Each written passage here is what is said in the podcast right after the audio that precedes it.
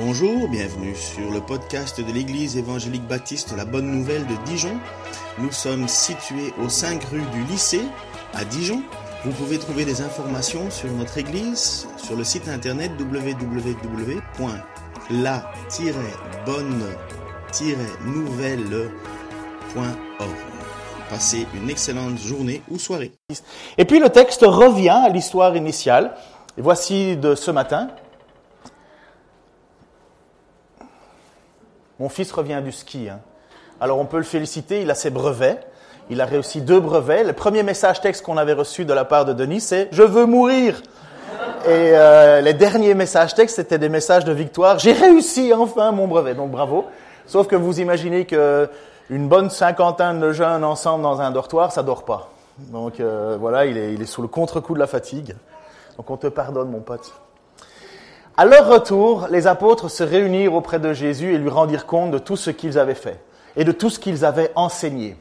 Alors il leur dit, venez avec moi dans un endroit isolé et vous, prendrez un peu de repos. Il y avait effectivement beaucoup de monde qui allait et venait et ils ne trouvaient même pas le temps de manger. Ils partirent donc, dans la barque pour aller à l'écart dans un endroit désert. Les apôtres, à mon avis, ils avaient beaucoup de choses à se raconter. Ils en ont dû voir des situations, ils ont été certainement euh, eux-mêmes impressionnés des pouvoirs que Dieu leur avait donnés. Vous savez, euh, ça fait quand même quelque chose lorsque tu pries pour que quelqu'un ressuscite. C'est pas, c'est pas anodin, ça arrive pas tous les jours. En même temps, cette prière était d'une grande efficacité puisque Dieu, Jésus leur a donné cette prière et tout ce qu'il faisait s'accomplissait. C'était pas peut-être, c'était pas à moitié. La guérison, c'était pas à moitié ressuscité ou à moitié purifié. C'était totalement, pleinement. De la même manière que quand Jésus fait un miracle, c'est jamais un miracle à moitié. C'est jamais un miracle qui va, qui va aller en, en, expansion en disant tu vas voir dans trois semaines, quatre semaines, six semaines. C'est toujours miraculeux, ex, ex, extraordinairement euh, saisissant pour les gens qui sont là. Et certainement la raison pour laquelle les apôtres ont reçu ce, ce pouvoir c'est pour bien authentifier que le message qu'ils sont en train d'apporter est bien le message de la part de Dieu. Tournez vos regards vers Jésus-Christ, c'est lui le Messie, c'est lui le Dieu, le Emmanuel, Dieu avec nous. Et donc, les apôtres, certainement, ils ont dû, au bout, enfin, j'imagine, mais au bout d'un bon bout de temps, on va dire, allez, on va se donner quatre mois, comme ça on est plus ou moins dans la marche. Après quatre mois où ils se sont séparés, ils ont plein de choses à raconter des bonnes choses comme des mauvaises choses aussi. Euh, ils ont certainement dû se poser la question pourquoi certains sont incrédules? Parce que Jésus, vous vous souvenez, leur avait prévenu, euh, si vous allez dans, un, dans, chez une, dans une ville ou un village ou dans une maison et qu'on vous y accueille, restez-y le temps de toute votre mission dans ce village. Mais si on ne vous accueille pas, si on vous rejette, eh ben, tapez la poussière de vos chaussures et allez ailleurs et ça sera comme une condamnation sur ce village. Donc on voit que les apôtres, ça va pas être tout le temps, ça va pas tout le temps marcher. Et certainement, à mon avis, et peut-être que ça vous arrive aussi dans votre vie, vous, vous posez des questions en disant, mais pourquoi ils veulent pas croire? Pourquoi ils ne placent pas leur foi dans ce Dieu qui vient vers eux? Et à mon avis, les discussions devaient être pareilles. Mais le problème, enfin c'est pas un problème, mais en même temps, ça en était un. Maintenant, le message de Jésus, la, grâce que Dieu accorde en ce moment-là est énorme au point que la foule est de plus en plus grande. Et vous savez, je vous, je vous l'ai dit, il n'y a pas de système médical à l'époque. Il y a, enfin, on sait que Luc est médecin, mais bon, il n'y a pas un CHU, quoi. Euh, à, Jérusalem, il n'y a pas le CHU de Jérusalem, il n'y a pas tout ça. Et donc, quand quelqu'un a un pouvoir miraculeux et qu'on entend qu'on peut être guéri, mais ça déplace des foules, c'est évident. C'est, on ferait pareil, on irait, on courrait avec nos malades en disant, mais vas-y, fais quelque chose. Et les apôtres sont finalement maintenant, ils ont, ils ont embrassé toute une partie de, la, de cette région. Donc, il y a du monde, il y a de la foule. Sauf que, voilà, il y a une tellement grande foule que les apôtres sont dépassés. Jésus aussi. Mais ce petit passage montre finalement que notre Seigneur se soucie de nous, et se soucie de ses apôtres, et se soucie des gens. Bon, on, le sait, on en a cette conviction. Euh, Dieu n'est pas euh, un Dieu qui, qui, détourne son regard envers un enfant qui crie à lui. Ce qui détourne le regard de Dieu, c'est l'hypocrisie et finalement, mais la, désobéissance, mais persister dans sa désobéissance. La, repentance a toujours été quelque chose que Dieu a accueilli les bras ouverts. Vous connaissez l'histoire du, du, fils prodigue qui se repent et le père attend les bras ouverts. Dieu a toujours été ce Dieu qui est prêt à accueillir, mais il y a des conditions. Et la première condition, c'est la sincérité, l'honnêteté. C'est pas le message aujourd'hui, mais ça l'est quelque part. Nous avons les apôtres qui sont là et qui ont été, à mon avis, et sont en ce moment exténués. Peut-être que vous avez ça aussi. Euh, euh, il y a un moment où la foule, ça, c'est bien, une soirée, c'est chouette, mais il y a un moment, euh, vous en, vous en voulez plus. Et puis, je peux vous le dire, certainement pour les plus âgés, vous le savez, quand on est jeune, on fait tout pour pouvoir euh, quitter la maison et euh, sortir par tous les moyens pour aller à une soirée. Et quand on est plus vieux, on essaye par tous les moyens de quitter la soirée pour rentrer à la maison. Euh, il y a un moment là où on veut, on veut filer à l'anglaise, on veut rentrer chez soi, on veut le calme, retrouver ses pantoufles et euh, être calme. Eh ben là, les apôtres, ils peuvent pas, ils peuvent pas. Et Jésus prend ce temps en disant maintenant, on va se retirer et on va aller dans un lieu. Pourquoi? Il est parti dormir, Denis, ou qu'est-ce qui se passe? Une fois de plus, allez hop là, bravo. Bravo papa. Venez avec moi dans un endroit isolé et vous prendrez un peu de repos. Venez avec moi dans un endroit isolé. L'apôtre, Jésus qui dit ça à ses apôtres, on va prendre un peu de repos. On va prendre un peu de temps entre nous.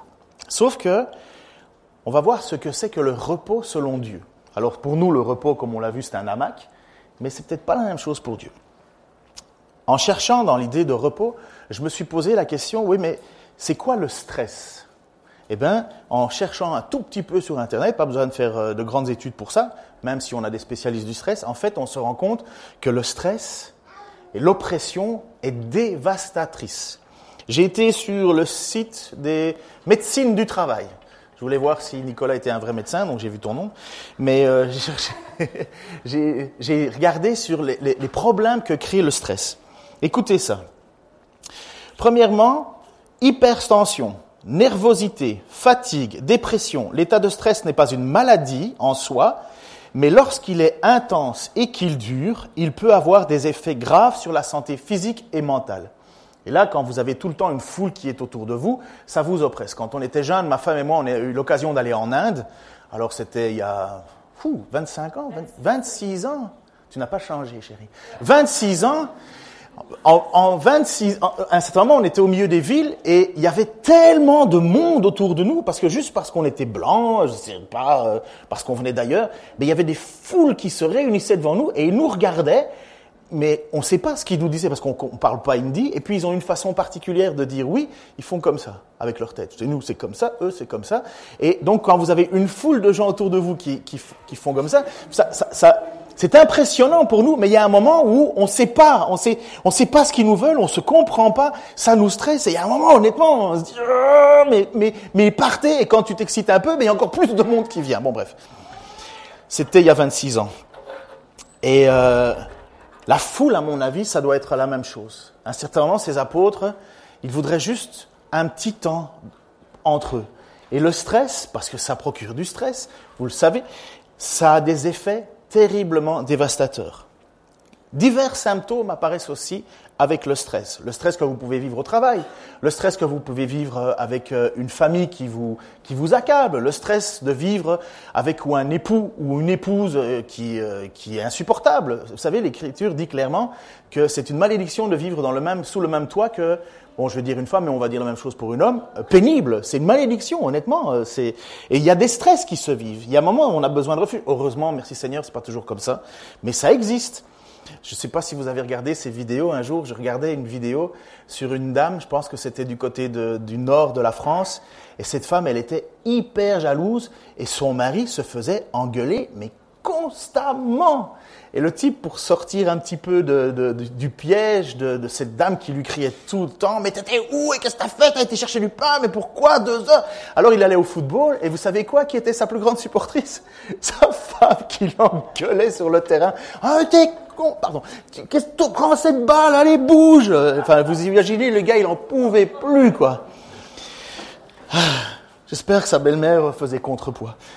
En tout cas, quels sont les symptômes du stress? De finalement cette oppression perpétuelle. Ça peut être ce que j'ai expliqué pour cet homme, qui est vraiment une complication, mais au travail, le fait d'être tout le temps poussé à devoir réaliser des chiffres, ça peut être, euh, parfois on s'impose du stress soi-même, hein, on veut être, vous savez, c'est une, pour les, les, perfectionnistes, là, la vie, c'est pas facile, hein, parce que s'il y a bien une chose qui est imperfection, qui n'a pas de perfection, c'est la vie.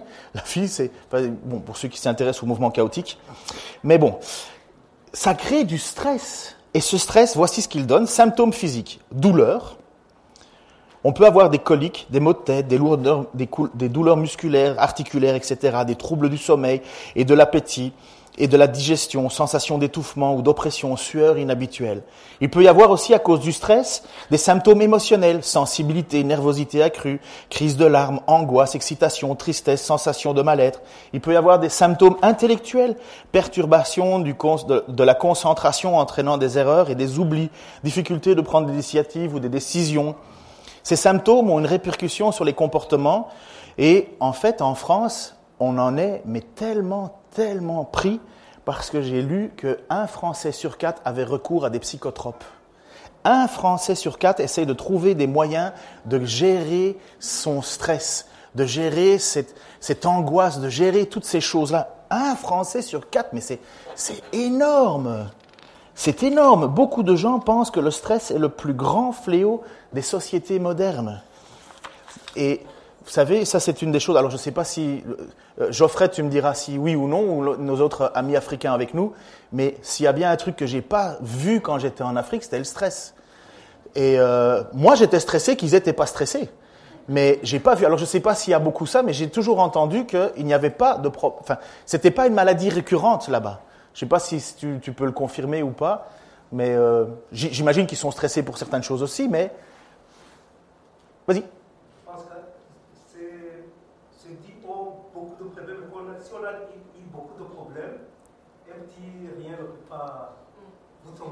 Ah voilà. Donc quelque part l'endurance, l'endurance dans la difficulté. Les différentes difficultés de la vie que les gens ont traversées fait qu'ils relativisent plus. Mais je crois qu'en même temps, c'est ce que la Bible nous dit. Hein. La persistance dans l'épreuve amène l'endurance et l'endurance la maîtrise de soi. En fait, si. Et donc on voit que ce stress, qui est quelque part très fort dans nos sociétés, eh ben on a besoin de trouver une alternative. Quelle est cette alternative? Le repos le repos. Et c'est exactement pourquoi je crois que Jésus dit à ses apôtres, venez, nous allons nous mettre dans un lieu à part et nous allons prendre du repos. Mais qu'est-ce que le repos? Dès le départ, ça a toujours été quelque chose pour Dieu. Dans Ésaïe, si vous lisez Ésaïe 30, chapitre, euh, chapitre 30, verset 15, voici ce qu'il va dire. Voici ce que déclare le Seigneur Dieu, l'unique vrai Dieu, le Dieu d'Israël. Vous ne serez sauvés qu'en revenant à moi et en restant paisible. Votre seule force, c'est de garder votre calme et de me faire confiance. Mais vous ne le voulez pas. Votre seule force, c'est de rester calme et de me faire confiance. Sous-entendu, entrer dans le repos. Mais est-ce que vous connaissez un peu la situation là? Là, il y a le peuple qui va se faire déporter. Parce que Ésaïe avait ce message en disant, vous avez abandonné Dieu, vous vous êtes éloigné de Dieu, vous, êtes allé vers l'idolâtrie, eh bien vous allez être déportés. Ça, c'est les, prophéties qui annoncent la déportation vers Babylone. Et donc, dès le départ, nous voyons un petit peu avant dans ce chapitre-là, le peuple qui court un peu partout et qui veut faire des alliances avec tel peuple, tel peuple, tel peuple. Ils essayent de signer des accords pour être protégés de la menace qui arrive. Et Dieu est en train de leur dire, non, vous n'allez pas échapper à la déportation. Mais si vous êtes calme et si vous me faites confiance, vous inquiétez pas. C'est pas que si vous, êtes calme et si vous me faites confiance, vous allez survivre et rester à Jérusalem. Non, la décision était tombée. Mais maintenant, c'était si vous êtes calme et si vous me faites confiance, là sera votre force. Et bien souvent, c'est ça qui est un petit peu une grande partie de stress, c'est de ne pas avoir confiance dans les plans de Dieu. On s'imagine en fait que si ça ne marche pas comme nous on l'a décidé, parce que moi j'imagine que tout le peuple d'Israël, il désire une seule chose, rester à Jérusalem, on ne bouge pas d'ici, on est bien ici, Seigneur, on te prie pour ne pas partir, et Dieu envoie son, prophète pour dire non, non, non, non, restez dans la calme, faites-moi confiance, c'est là que sera votre force. Et bien souvent, c'est ça un de nos problèmes, un de nos causes de stress, c'est que nous sommes en lutte avec ce que Dieu a décidé. Quand tu passes par des moments difficiles, quand tu passes par des moments compliqués, est-ce que tu crois que Dieu a perdu la main sur ta vie Est-ce que tu penses que Dieu a dit Oh mince, qu'est-ce que j'ai fait avec euh, Pascal? Oh là là là, j'ai, oh mince, comment je vais réparer ça? Non, Dieu n'est jamais surpris par ce qui nous arrive. Il y a un moment où j'étais assez bas dans ma vie chrétienne, j'ai été voir un pasteur et il m'a dit une phrase, mais toute simple, mais qui m'a tellement parlé. Dieu n'a pas de plan B. Dieu n'a pas de plan B. Le plan de Dieu, c'est toujours le plan A. Sauf que nous, nous avons de plan B, C, D, E, F, G, H, jusqu'à toute l'alphabet avec des primes et des B primes. Mais bref, nous croyons savoir ce que Dieu veut. Non, la confiance, c'est de placer, et le repos, c'est de faire confiance à Dieu. De croire qu'il est souverain et que même ce qui se passe et ce qui va être difficile, il est au contrôle. Le psaume 23, vous vous souvenez de ce qu'il dit? Quelqu'un le connaît par cœur ici, le psaume 23, il doit le réciter plusieurs fois devant sa glace. Attends, je, t'en prie, euh, vas-y, euh, vous Oui. Dans des verts pâturages. Continuez, continuez. Et lorsque je...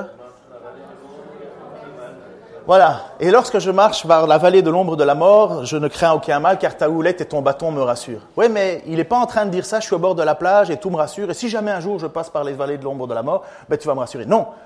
Quand je suis dedans, et je ne sais pas ce que David voulait exprimer en parlant de la vallée de l'ombre de la mort, mais à mon avis, ce n'est pas un lieu d'abondance, de joie et de, réjouissance. C'est un moment difficile. Mais qu'est-ce qu'il dit J'ai confiance. Taoulette, c'était le moyen de pouvoir faire revenir à, à soi, c'est une espèce de crosse où on tirait le mouton vers soi, et le bâton, c'est le moment de, dire non, pas par là, pas par là, pas par là. Donc l'autorité du Dieu me rassure. Je sais que tu me protèges. À plusieurs reprises, Jésus a pris du temps seul à seul avec Dieu. Parfois, j'ai été étonné que Dieu Jésus se retire pour parler avec son Père, euh, parce que pour moi, il est tout le temps en communication avec son Père. Mais non, Jésus lui aussi allait seul à seul, prenait des moments de recul pour se retrouver dans la présence de Dieu. Est-ce que vous faites ça dans votre vie? Est-ce que vous, ça, vous arrive de dire, bon, moi aujourd'hui, je vais prendre un tout petit peu de recul, je vais faire une balade euh, au bois, je vais... Pas besoin de, de passer une journée complète, mais est-ce que vous faites ces moments-là de recul en disant, je vais m'arrêter, faire une pause et trouver un cœur à cœur avec Dieu? Vous allez épancher votre cœur devant Dieu. Mais Jésus nous l'a enseigné. Il nous l'a enseigné que nous serions heureux et nous allons vivre une intimité avec Dieu dans ces moments-là. Mais toi, quand tu veux prier, merci, va dans la pièce la plus retirée, verrouille ta porte et adresse ta prière à ton Père qui est dans les lieux secrets. Et ton Père qui voit dans ce lieu secret te le rendra. Dans vos prières, ne rabâchez pas des tas de paroles à la manière des païens. Ils s'imaginent qu'à force de paroles, Dieu les entendra. Ne les imitez pas, car votre Père sait ce qu'il vous faut avant que vous le lui demandiez. Mais vous voyez cette, cette, cette intimité profonde, de nouveau quelque part un lieu calme. Et la prière dans ce lieu secret, en même temps, Dieu nous donne, Jésus nous dit comment prier dans ce lieu secret. C'est pas des Ah Seigneur, je t'en prie, Seigneur, je t'en prie, je t'en prie, je t'en prie, je t'en prie, guéris, guéris, guéris, oui, donne, donne, donne, soutiens-moi, prends-moi. On peut le dire une fois. On n'a pas besoin de faire un mantra. Moi, je me souviens qu'un jour, j'étais dans une réunion, une nuit de prière dans une église, et le gars à côté de moi, il a répété, je crois, 300 fois la même phrase. Mais il y a un moment, j'avais envie de le taper, quoi. Mais c'est fou, vous comprenez, c'est fou, là. Et alors, il criait assez fort pour que tout le monde l'entende, puis entendre sa parole. Mais mais il y a un moment, moi, ça devenait insupportable. bon, je me j'ai rien fait, mais je peux vous dire que moi, mon temps de prière, il était un peu foutu, quoi. J'ai attendu qu'il y ait une pause, d'aller aux toilettes, puis je me suis assis à côté, mais, je peux vous assurer que c'est exactement ce que, ce que Jésus dit. Hein. Rabâche pas les oreilles de ton Père. Alors moi, je suis beaucoup moins patient que Dieu. Hein. Mais Dieu dit clairement, rabâche pas les, les, oreilles de ton Père sans arrêt avec une phrase que tu vas répéter. Non, parce qu'en réalité, ton Père sait déjà ce que tu as besoin. Ça, c'est encore le repos. C'est encore cet endroit où Dieu nous dit, mais viens à moi. Fais silence. Viens à moi. Dans le secret, entre toi et moi. Et en même temps, tu sais quoi? Je sais déjà ce que tu vas me demander. Je sais déjà ce que tu as besoin. Mais ce que tu as surtout besoin, c'est de prendre du temps seul à seul avec moi. 10 minutes, 20 minutes, une heure, peu importe. Mais prévoyez ces temps seul à seul avec Dieu. C'est pas comme si Jésus avait besoin de prier son Père. Hein. Jésus est Dieu. Mais Jésus nous enseigne que c'est là que se retrouve le vrai repos. Lorsque dans ta journée, tout est en train de partir, est-ce que tu te dis, voilà, cinq minutes 10 minutes sans mon Dieu, sans mon téléphone, qui est le deuxième poumon pour certains. Un autre passage nous montre quelque chose qui nous montre que le, repos pour Dieu, ce n'est pas de la fainéantise ou de la canapéisation. J'ai essayé d'inventer un mot. Hein. La canapéisation de la vie. Vous savez, oui, vous avez compris, la, la sophaïtisation, canapéisation, c'est le fait de se dire, moi, un temps de repos, c'est quand je m'installe dans mon canapé et je regarde une petite série, la télé, ceci, cela. Ça, c'est pas du tout le repos selon Dieu. Rien à voir. Et si vous voulez lire euh, un petit peu ce que Dieu nous conseille, il nous donne dans le proverbe, il va dire, va, vers la fourmi paresseux, observe son comportement et deviens sage. L'idée, c'est que Dieu ne nous invite pas à une espèce de euh, farniente perpétuelle. C'est pas ça le repos en Dieu. Le repos en Dieu est quelque chose qui est assez particulier. C'est le fait de revenir à son enseignement, revenir à ses paroles, revenir à ce qu'il a déclaré, afin que nos cœurs, afin que nos pensées ne s'appuient pas. Et comme tu l'as dit, et c'est magnifique d'avoir cité ce passage-là de Hébreu ce matin, parce que quand Dieu déclare quelque chose, il ne ment pas. Et toute la force que vous allez avoir dans votre vie chrétienne, c'est la foi que vous allez accorder aux paroles de Dieu. Est-ce que c'est un gribouillis sur une page ou est-ce que c'est véritablement la parole de Dieu? Et lorsque Dieu s'engage, il ne ment pas. Et comme tu l'as dit, non seulement il l'a dit par serment, mais il l'a prouvé aussi. Est-ce que vous avez cette assurance lorsqu'il est dit, lorsque tu traverses, lorsque je traverse la vallée de l'ombre de la mort, ta houlette et ton bâton me rassurent? Est-ce que vous vous, vous vous rappelez ces moments-là en disant, Seigneur, tu l'as dit, tu l'as promis? Et si tu le dis, tu ne te retranches pas. Dieu n'est pas un homme qui change, il n'y a pas d'ombre de variation en lui, il n'est pas pour dire oui à un moment et non à un autre. Son oui est pleinement oui, son non est pleinement non. Mais notre assurance et notre repos, c'est ça. Si je vous, si moi, je vous embarque dans ma voiture, ok, et je prends des petites routes de montagne, et à ce moment, je dis, écoute, tu peux tranquillement t'endormir. En plus, il y a de la neige, de la pluie, de la grêle, et mes pneus sont usés, et ainsi de suite, et ainsi de suite. Et je dis, écoute, dors tranquillement en arrière. T'inquiète pas, ça va bien se passer. Avou, avouez, va avoir un petit doute quand même. N'est-ce pas? Mais si c'est Sébastien Loeb qui vous le dit, enfin, moi je resterai réveillé juste pour voir comment il prend les courbes, mais vous, vous savez qui est Sébastien Loeb, j'espère. Levez la main ceux qui ne savent pas qui est Sébastien Loeb. N'en ayez pas honte.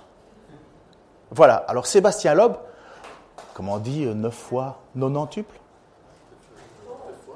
Non, mais on dit euh, quintuple. Nonuple. Ah, j'aime bien apprendre des choses. Nonuple champion du monde de rallye. C'est un Français en plus. Il roulait avec Citroën, les gars. Et oh, un petit peu de fierté là. Oh. Vous savez que vous êtes entre de bonnes mains. Et s'il vous dit quelque chose, fais confiance, vous avez confiance. Et quand le Seigneur vous dit aie confiance, je suis là. Ne t'inquiète pas. Vous pouvez à des milliards de fois plus avoir confiance en votre Dieu. Mais donc, notre repos, c'est se réfugier. Et qu'est-ce qu'ont fait les apôtres?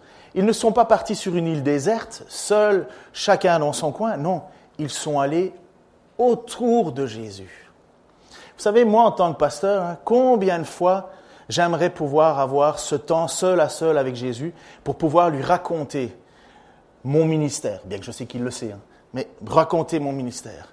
L'entendre me dire, là, tu aurais pu mieux faire. Là, tu as bien fait. Là, tu as trop fait. Là, tu pas assez fait. Ces moments, finalement, où on retourne vers Dieu en demandant, Seigneur, mais parle-moi vraiment. Ce que je veux savoir, c'est montre-moi si je suis sur le chemin de la vérité ou pas. Reprends-moi quand il le faut. Encourage-moi quand il le faut. Mais bien souvent, on va seulement vers Dieu parce qu'on dit Seigneur, donne-moi, donne-moi. Mais je crois que le grand secret avec Dieu et le grand repos, c'est de se laisser reprendre, se laisser édifier, se laisser exhorter, se laisser encourager. Parce que s'il y a bien quelque chose qui nous pollue, nous les chrétiens, c'est le péché.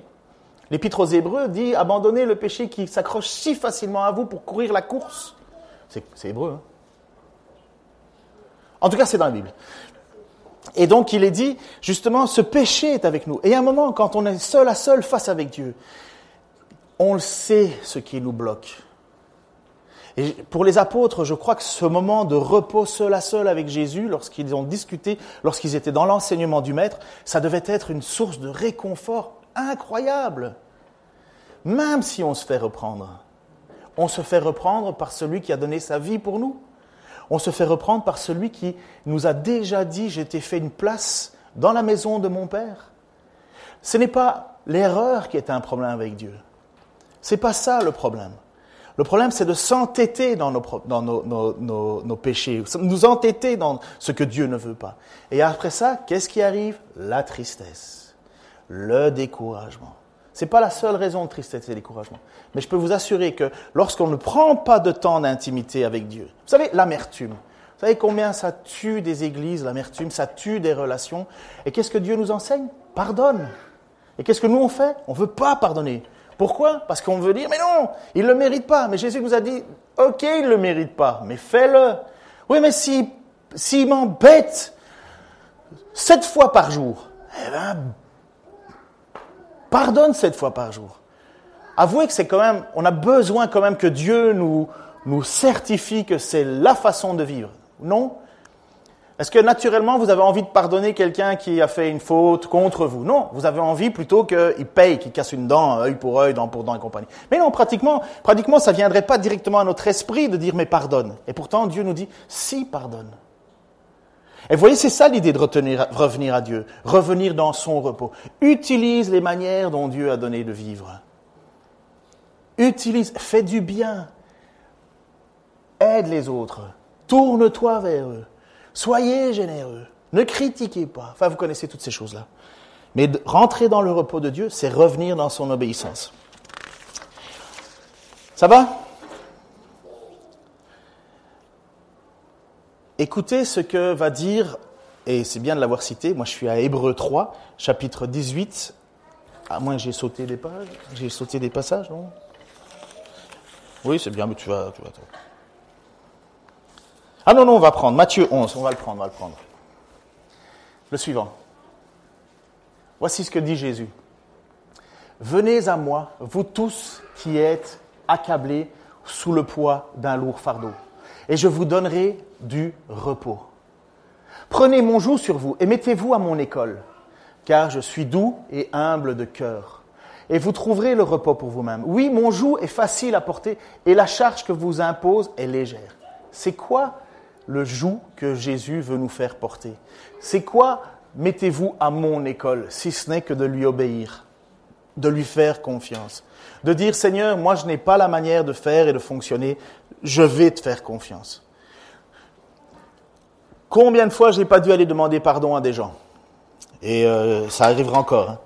Mais vous savez, j'ai retenu cette phrase dans les tout premiers euh, temps de mon ministère. La force du chrétien, c'est de demander pardon. La force du chrétien, c'est de demander pardon. Si moi je vais vers quelqu'un que j'ai blessé, ça arrive, hein, j'imagine peut-être pas vous, mais moi ça m'arrive, et que je vais lui demander pardon, moi je suis délié. Hein. Je suis délié. Il faut s'humilier, il faut se rabaisser, il faut s'écraser. Mais c'est une force de celui qui voudra bien s'abaisser. Mais naturellement, vous pensez que c'est dans ma nature humaine de me dire je vais me rabaisser? Non, je vais t'en mettre une autre. Mais quand Dieu nous dit non, non, non, ne fais pas ça, fais pas ça, va demander pardon. Humilie-toi. Considère les autres comme plus grands que toi. On a une paix.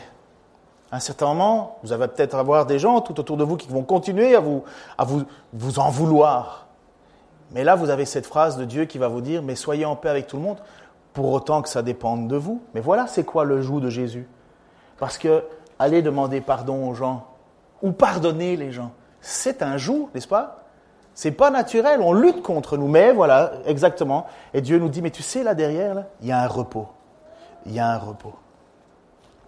Dans l'Épître aux Hébreux, voici ce qu'il dit. Donc, c'est l'auteur qui va nous parler, et ça, c'est, si vous avez envie de, lire, euh, quelle est la différence entre l'Ancien Testament, donc le, rituel juif, israélites pour s'approcher de Dieu, et maintenant la différence qu'il y a avec Jésus-Christ. Et en même temps, si dans l'épître, si vous voulez savoir où est Jésus et ce qu'il fait en ce moment, où est-il, lisez l'épître aux Hébreux. Il nous raconte que Jésus est au ciel et qu'il se présente constamment devant son Père et qu'il présente constamment les meurtrissures et qu'il intercède pour nous. Il plaide en notre faveur devant Dieu. Et voici, à moment, cet auteur de l'Épître aux Hébreux, on ne connaît pas, on ne sait pas qui l'a écrit, mais on pense que c'est l'apôtre Paul, hein, mais on ne on peut pas le certifier. Il nous parle finalement qu'il y a un repos que le peuple n'a pas saisi, que le peuple est passé à côté. Et pourtant, ce repos est toujours là, il est toujours accessible, et vous allez voir la manière dont cet, auteur nous, nous parle de, de rentrer dans le repos de Dieu. Enfin, à qui a-t-il fait ce serment? Ils n'entreront pas dans mon repos. N'est-ce pas à ceux qui lui avaient refusé de lui obéir? Donc, vous voyez le lien entre repos et obéissance? Nous voyons donc qu'ils n'ont pas pu rentrer dans le repos de Dieu parce qu'ils ne lui ont pas fait confiance. Vous voyez le lien entre confiance et repos? Ainsi donc, pendant que la promesse d'entrer dans le repos de Dieu est toujours en vigueur, ça veut dire tant que Jésus-Christ n'est pas encore revenu, il y a toujours cette promesse. Craignons que l'un d'entre vous ne se trouve coupable d'être resté en arrière. Ça veut dire ne, ne, ne, ne ne refuse pas d'écouter, ne refuse pas d'obéir, ne refuse pas de faire confiance. Car nous aussi, nous avons entendu la bonne nouvelle, tout comme eux. Mais le message qu'ils ont entendu, on parle des Israélites, ne leur a servi à rien car ils ne se sont pas associés par leur foi à ceux qui l'ont reçu. En effet, c'est nous qui croyons qui entrons dans ce repos, conformément à la parole de Dieu quand, quand il l'a dit, c'est pourquoi dans ma colère j'ai fait ce serment, ils n'entreront pas dans mon repos. C'est ainsi que Dieu a parlé alors que son œuvre était achevée depuis la création du monde. En effet, il est dit quelque part à propos du septième jour, et Dieu se reposa le septième jour de tout son travail. Et dans notre texte, il dit, ils n'entreront pas dans mon repos. Il demeure donc établi que certains doivent entrer dans son repos. Or, ceux qui, sont les, ceux ont, ceux qui ont les premiers entendu cette bonne nouvelle n'y sont pas entrés parce qu'ils ont désobéi à Dieu. Ça, c'est, il parle du peuple d'Israël. Ils ont entendu cette bonne nouvelle et ils ont, ils ont refusé d'y rentrer. Ils ont refusé de, de faire confiance, finalement. De faire ils ont refusé d'obéir et ils ont refusé de faire confiance à Dieu. C'est pourquoi Dieu fixe un nouveau jour qu'il appelle l'aujourd'hui. L'aujourd'hui, c'est tous les jours que tu as encore l'occasion de te tourner vers Dieu. Le jour de ta mort, l'aujourd'hui est fini le jour du retour de Jésus, l'aujourd'hui est fini. Ça ne sert à rien de prier pour nos morts, l'aujourd'hui est passé. Ça ne sert à rien d'attendre la dernière minute. Quand il est écrit ça, il est dit, mais, ne traînez pas pour faire confiance, ne traînez pas pour obéir. Donc, lorsque dit, euh, euh, qu'il appelle aujourd'hui, lorsqu'il dit beaucoup plus tard dans les psaumes de David, ces paroles déjà citées, aujourd'hui, si vous entendez la voix de Dieu, ne vous endurcissez pas. En effet, si Josué avait assuré le repos aux Israélites, pourquoi il dit ça? Parce que c'est Josué qui est rentré dans le pays promis, et le pays promis, c'était quelque part l'espoir du peuple d'Israël lorsqu'il était sorti d'Égypte. Finalement, est-ce que le, repos, c'était de rentrer dans le, la terre, le pays promis? Est-ce que c'était ça le repos? Le repos de toute une vie d'esclavage, une vie de, de contrainte dans le désert? Est-ce que c'était ça? Non, non, non. Il dit, si Josué avait assuré le repos aux Israélites, Dieu ne leur parlerait pas après cela d'un autre jour il est en train de nous dire, ce n'est pas juste les Juifs qui ont le repos. Il y a un autre jour, il y a un autre repos qui est, assuré. C'est donc qu'un repos reste pour le peuple de Dieu, un repos semblable à celui de Dieu le septième jour. Je fais une petite pause. Qu'est-ce qui nous est demandé à nous, chrétiens, le septième jour? Oui? Oui, c'est un mot avec deux lettres au milieu qui sont un B. Ça commence par un S, ça termine avec un T, et il y a même deux A. Sabbat. Je pense que je vous ai tout donné. Le sabbat, c'est le repos en Dieu. C'est qu'est-ce qu'on fait le jour de sabbat normalement? Vas-y, Nivou, tu as envie de le dire, et plus tu l'as certainement enseigné aux enfants. Le Seigneur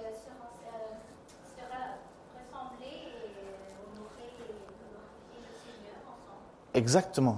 Le sabbat, mais le sabbat, c'est ce que nous avons en plaçant notre foi en Jésus-Christ. Le sabbat, c'était l'idée que Dieu a dit, écoutez, vous allez travailler, vous allez gagner votre vie, vous allez faire tout ce que vous voulez, vous allez, mais selon ma ma volonté, vous allez, vous allez être constamment occupé. Mais il y a un jour dans la semaine, il y a un jour où votre repos, ça sera de prendre du temps uniquement pour moi, avec moi, en moi. Ça, c'est le repos qu'il est en train de parler. Ça, c'est le sabbat qui est en train de parler. Est-ce que Dieu avait besoin de se reposer? Non. Est-ce que nous avons besoin de nous reposer? Oui, le sabbat n'a pas été fait pour euh, l'homme n'a pas été fait pour le sabbat, mais le sabbat a été fait pour l'homme. Nous avons besoin de revenir exactement ce que Jésus a proposé à ses apôtres, de revenir, de prendre un temps seul avec Dieu, seul à seul avec lui, un temps où on se laisse enseigner, où on se laisse exhorter, où on se laisse édifier. Nous le traduisons aujourd'hui dans nos vies d'église, c'est comme ça, ce qui remplace à quelque part, c'est c'est la vie d'église. Et vous savez quel est le plus grand problème aujourd'hui de l'église? L'individualisme. Parce qu'on est convaincu que regarder un culte sur Internet, euh, écouter la radio, euh, devant sa télé, tranquille, ce serait la même chose. Jamais Dieu n'a prévu ça. Jamais Dieu a prévu ça. Parce que le réconfort et le ressourcement, ils se trouvent entre nous, au milieu de nous, au milieu de l'assemblée.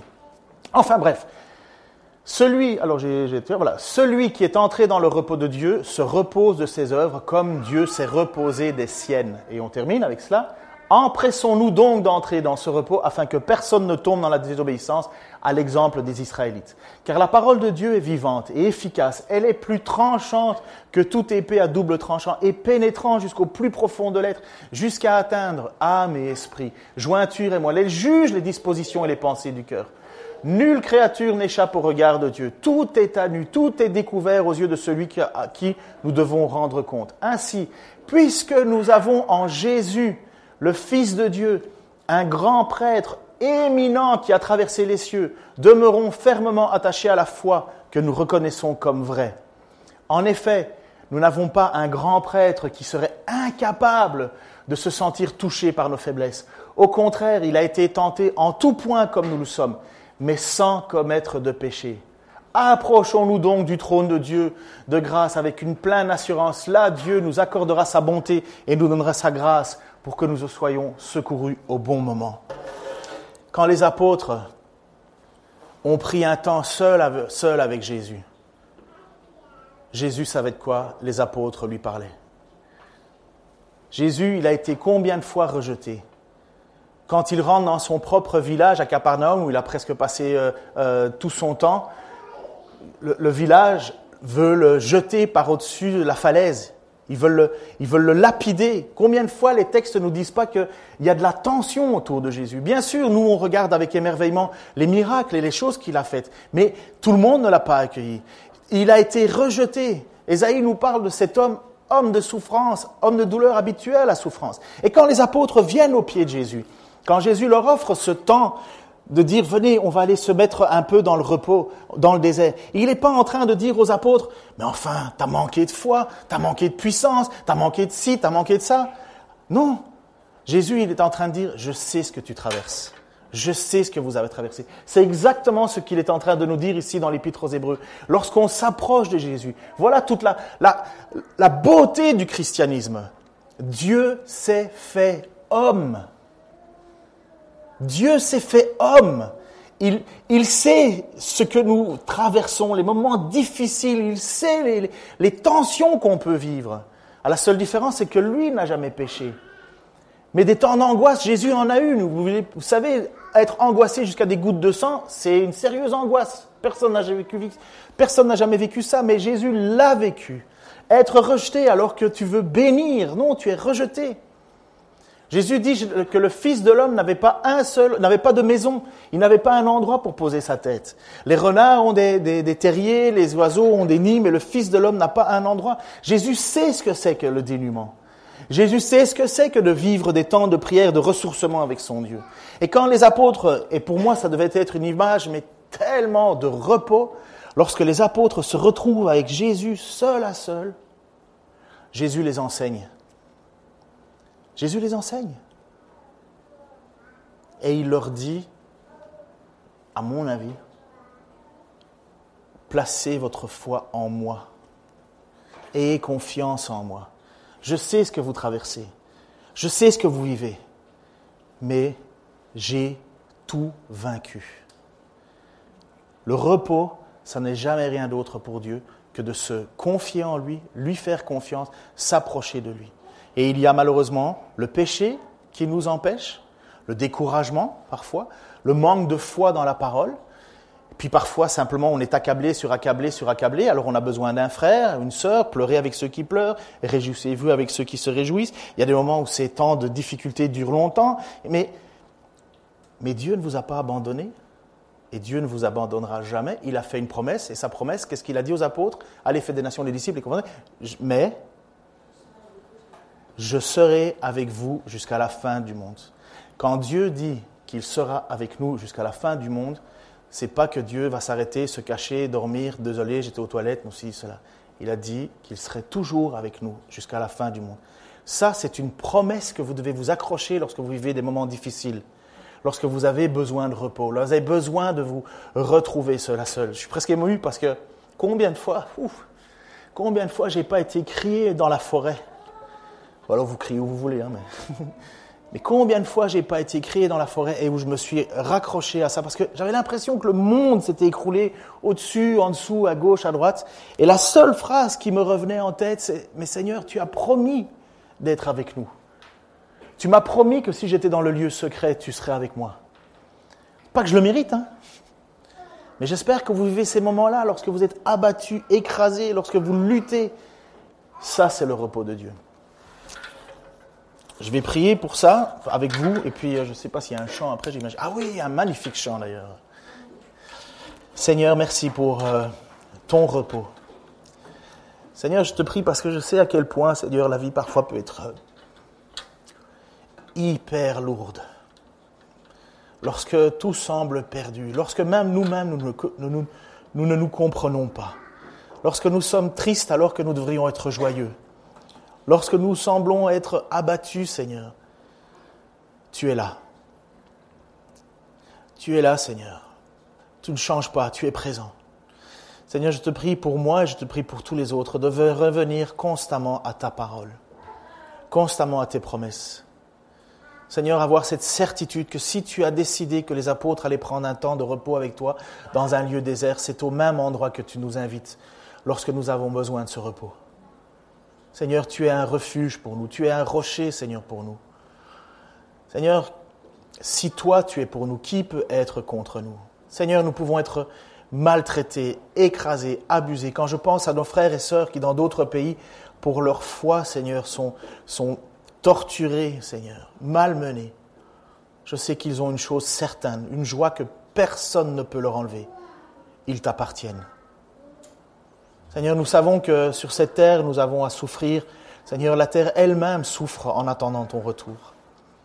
Mais nous savons avec certitude qu'un jour, parce que nous avons placé notre foi en toi, parce que nous avons placé notre confiance en toi, parce que nous avons décidé de t'obéir, Seigneur, parce que nous avons décidé de nous repentir de nos fautes et accepter cette nouvelle vie que tu nous offres. Tu nous as promis, Seigneur, que nous vivrons dans ce nouveau ciel, sous un nouveau ciel, sur une nouvelle terre, où il y aura plus de place pour le péché, plus de place pour la maladie, plus de place pour la souffrance. Seigneur, nous aspirons à ce jour.